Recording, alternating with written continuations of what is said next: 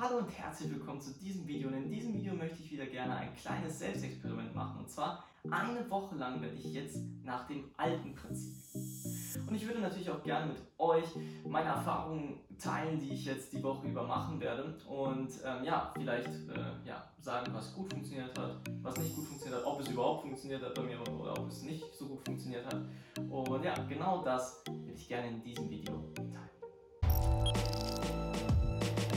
Doch zunächst einmal, was ist überhaupt das Alpenprinzip?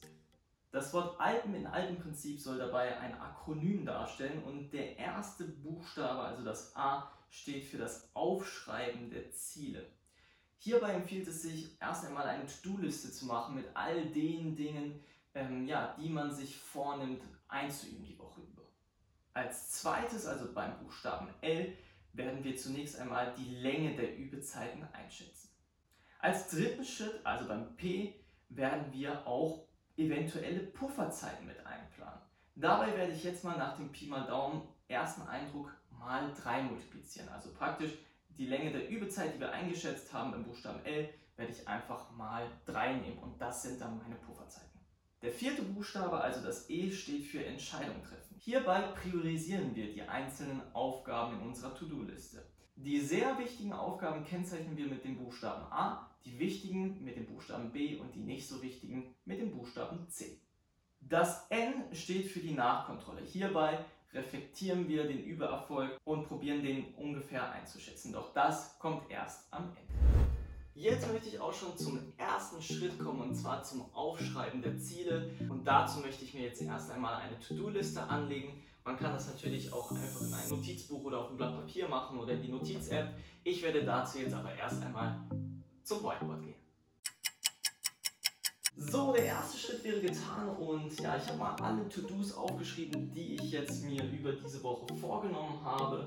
Und ja, ich habe eigentlich im Moment vor allem ähm, ein Werk von Händel zu tun, ein Werk von Debussy zu tun, ein Werk von Beethoven zu tun und ein Werk von Brahms zu tun.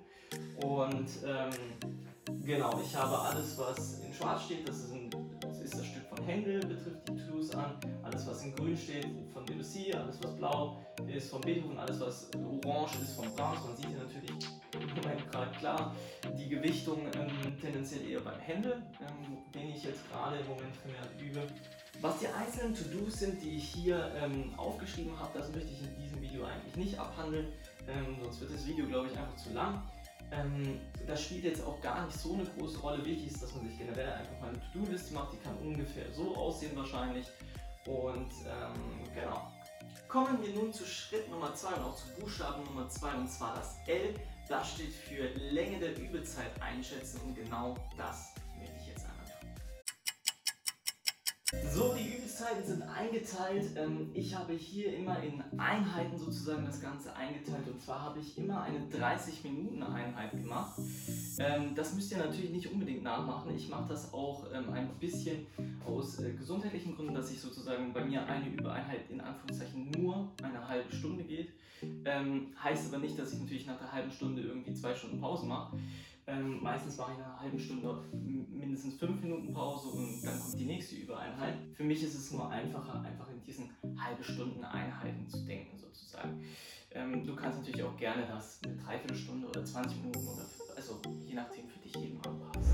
Für das erste To-Do habe ich mir drei Einheiten vorgenommen, für das zweite vier, hier zwei, wieder zwei, nochmal zwei, hier fünf Einheiten, hier nur eine, weil ich glaube, das geht relativ schnell. Ähm, hier 5 Einheiten und hier 4 Einheiten, a 30 Minuten. Und genau, so habe ich das erstmal ungefähr eingeschätzt, wie ich glaube, dass es so ungefähr die Zeit braucht. Kommen wir nun zu Schritt bzw. zu Buchstabe Nummer 3 und das ist das P, das steht für Pufferzeiten einplanen und ich habe mir jetzt einfach mal als Faustregel gesetzt, ähm, ja, ich mache einfach jede Übereinheit, die ich geschätzt habe, einfach mal 3, damit ich wirklich ausreichend Pufferzeiten habe. Und ähm, genau, man kann es natürlich auch mit mal 2 probieren oder mal 1,5 oder mal 2,5. Ich habe jetzt einfach mal mal 3 genommen. Okay, schnipsen wir uns mal die Pufferzeiten hin, die ich mir jetzt gerade überlege. Okay, das war jetzt ein bisschen Rechnerei, aber das habe ich noch gerade so hinbekommen. Ähm, wir haben hier jetzt insgesamt alles mal 3 multipliziert. Insgesamt 4,5 Stunden hier, 6 Stunden da, 3 Stunden da, 3 Stunden da, 3 Stunden hier, hier 7,5 hier 1,5, wieder 7,5, hier 6 Stunden insgesamt, die jeweils immer in halbe Stunde Pakete sozusagen aufgeteilt werden. Okay, jetzt haben wir die Pufferzeiten aufgeschrieben und jetzt kommt Schritt Nummer 4 bzw. Buchstabe E und das ist Entscheidungen treffen. Und zwar priorisieren wir hierbei die einzelnen To-Dos und ähm, ja, ich nehme dabei einfach den Buchstaben A für die sehr wichtigen Aufgaben, Buchstabe B für die wichtigen Aufgaben und den Buchstaben C für die nicht ganz so wichtigen Aufgaben. Okay, wie man sehen kann, ich habe diese ganzen Aufgaben hier als A abgestempelt, also als sehr wichtig. Die Debussy-Aufgaben als C, also eher nicht ganz so wichtig. Ähm, ja, den Beethoven, also die To-Do für den Beethoven als B, also für wichtig. Und ähm, den Brahms hier wieder auf C gestellt. Ähm, ja, hätte ich das gestern noch gemacht, ähm, hätte ich hier noch ein A stehen haben müssen. Da sich aber jetzt gerade ergeben hat, dass ich doch da dieses Stück nicht ähm, ja, nächste Woche auf einem Konzert spielen darf oder muss, ähm, ja, ist das jetzt ein bisschen Priorisierung logischerweise dann nach. Die ersten Buchstaben sind jetzt soweit durch und ja, jetzt geht es für mich erstmal in dieser Woche ans Üben ran und wir sehen uns dann am Ende dieser Woche bei dem Buchstaben N, der Nachkontrolle oder wie ich es lieber nenne, eigentlich Reflexion. Und ja, dann schauen wir mal, wie dieses ganze Prinzip bei mir funktioniert. Eine Woche ist vergangen und ich muss sagen, ich bin mit dem Ergebnis äußerst, äußerst zufrieden. Und ich habe mal so ein bisschen eine Plus-Minus, eine Pro-Kontra-Darstellung gemacht. Und ja, das erste Plus, was ich fand, ist, dass durch die Planung man auch im Überalltag einfach viel, viel strukturierter ist. Man geht nicht einfach ans Klavier und überlegt sich erst dann, was will ich überhaupt machen und so weiter und so fort. Man geht direkt ans Klavier, hat schon einen Plan und das finde ich äußerst, äußerst gut. Der zweite Punkt, den ich wirklich gut fand, war das mit diesen Pufferzeiten. Ähm, ich fand, dass durch diese Pufferzeiten, wenn man die mit einplant, einfach das Üben viel entspannter wird und ich hatte auch das Gefühl, ähm, ja, dass ich trotzdem nicht weniger ähm, gut vorangekommen bin, als wenn ich das nicht mit eingeplant hätte. Der dritte Punkt, den ich sehr gut fand, waren diese Priorisierung, also in A, B und C Aufgaben. A waren dabei die wichtigsten Aufgaben, C die am wenigst wichtigsten Aufgaben. Und ähm, ja, das Prinzip fand ich einfach super hilfreich, um ja erst einmal sich zu konzentrieren auf die Sachen, die jetzt gerade wirklich akut am wichtigsten sind und sich dann sozusagen immer, immer weiter ähm, ja, durchzuarbeiten bis zu den Sachen, die jetzt dann etwas weniger wichtig sind sozusagen.